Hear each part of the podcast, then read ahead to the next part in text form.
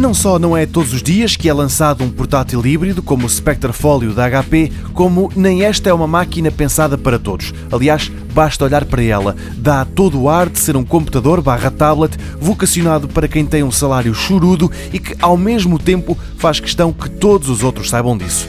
Em termos de componentes, pode ser uma bela máquina, mas isso aqui não é o mais importante. O que manda é o estatuto atribuído a quem tem um Spectre Folio e é atrás desse ranking social ou empresarial que executivos de todo o mundo unidos o compram. Basta ver em que publicações aparece o Spectre Folio. A Forbes, a revista atenta aos magnatas, não tem uma, mas sim duas análises. Na primeira, escreve-se que esta é uma máquina que, para além de ser um portátil também é um tablet, é um dos mais singulares equipamentos.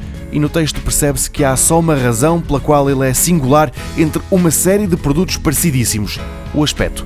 O Spectre Folio tem pele verdadeira e de elevada qualidade, diz a revista, onde todos os outros portáteis ou tablets têm metal ou plástico. Só o teclado não é em pele e isso confere-lhe, a verdade, um ar distinto face a tudo o resto. A outra análise da Forbes vai pelo mesmo caminho. Logo no título diz-se que o equipamento é cheio de classe. E também a Fortune tem a sua análise ao Spectre Folio, um texto que termina com a questão: quem diz que o estilo não importa?